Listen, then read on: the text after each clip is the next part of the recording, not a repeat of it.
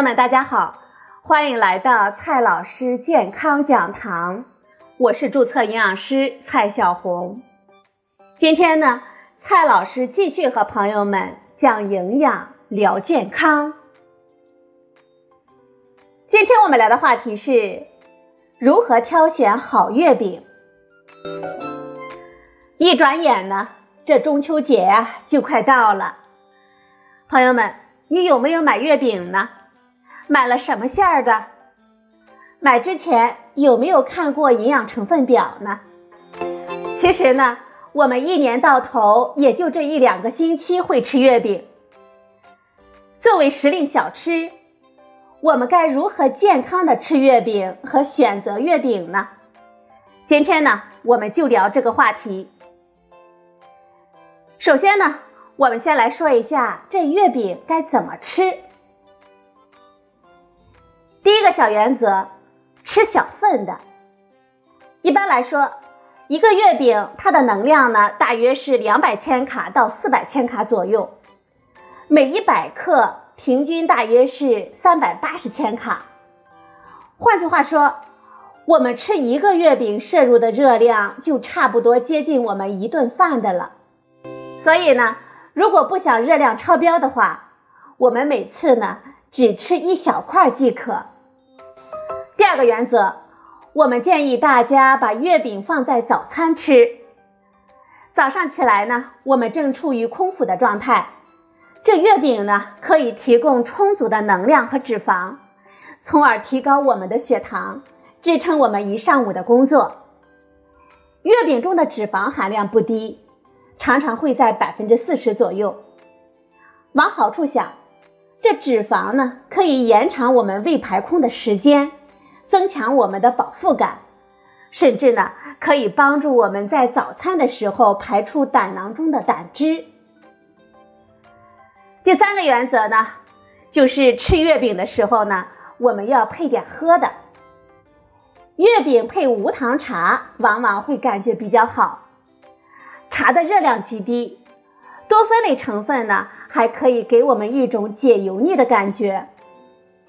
由于常见的月饼中的蛋白质的含量往往比较低，一般呢也就百分之六的样子，所以我们搭配一下无糖的豆浆和牛奶也是一种比较好的选择了。不想吃月饼吃到心情烦躁和皮肤冒油的话，我们除了吃的清淡一点，多吃蔬菜之外，也可以吃一点维生素 B。维生素 B 与我们皮肤的油脂分泌。精神状态有一定的联系，常吃甜食的人呢，会消耗比较多的维生素 B。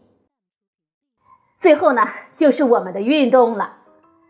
现在的空气质量呢还是很不错的，我们不妨趁着秋刚气爽，多出去锻炼锻炼。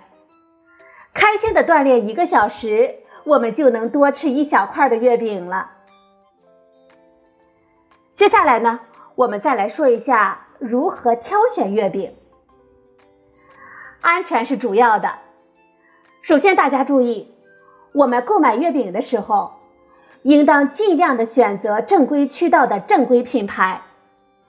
如果是散装的，又或是网购的手工月饼，我们就要小心了，因为它们制作、存放和运输等环节难以把控。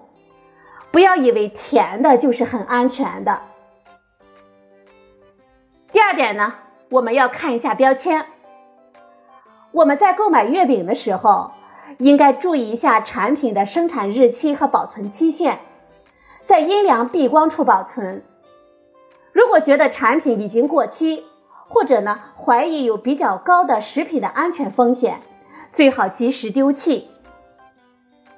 第三个原则呢，就是注意看一下馅料。不同月饼馅料的营养特点也不太一样。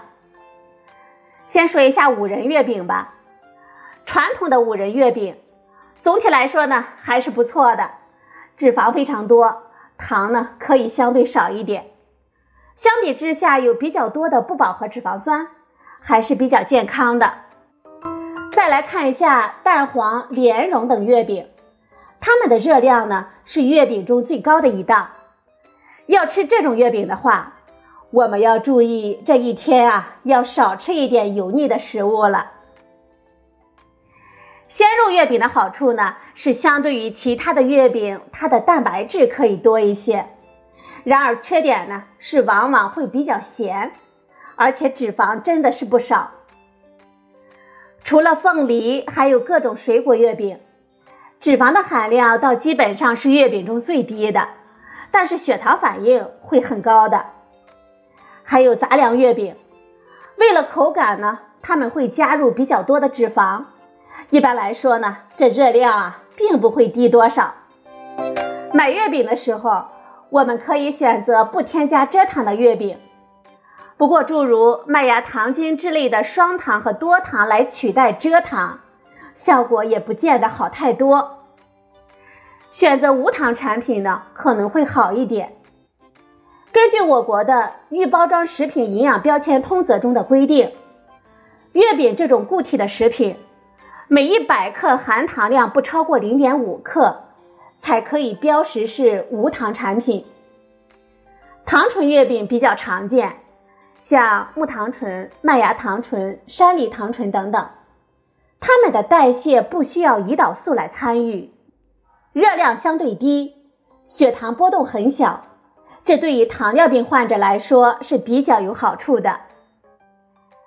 有的朋友呢可能会担心甜味剂的安全性。今年的食品安全周就曾经有四个部门发出过一个关于食品添加剂的相关知识解读的报告，其中提醒我们，并不用对食品甜味剂过于的恐慌，不用担心它有什么致癌性之类的。当然了。这不等于我们可以放心的吃太多。朋友们，今年的中秋节，你打算吃什么馅的月饼呢？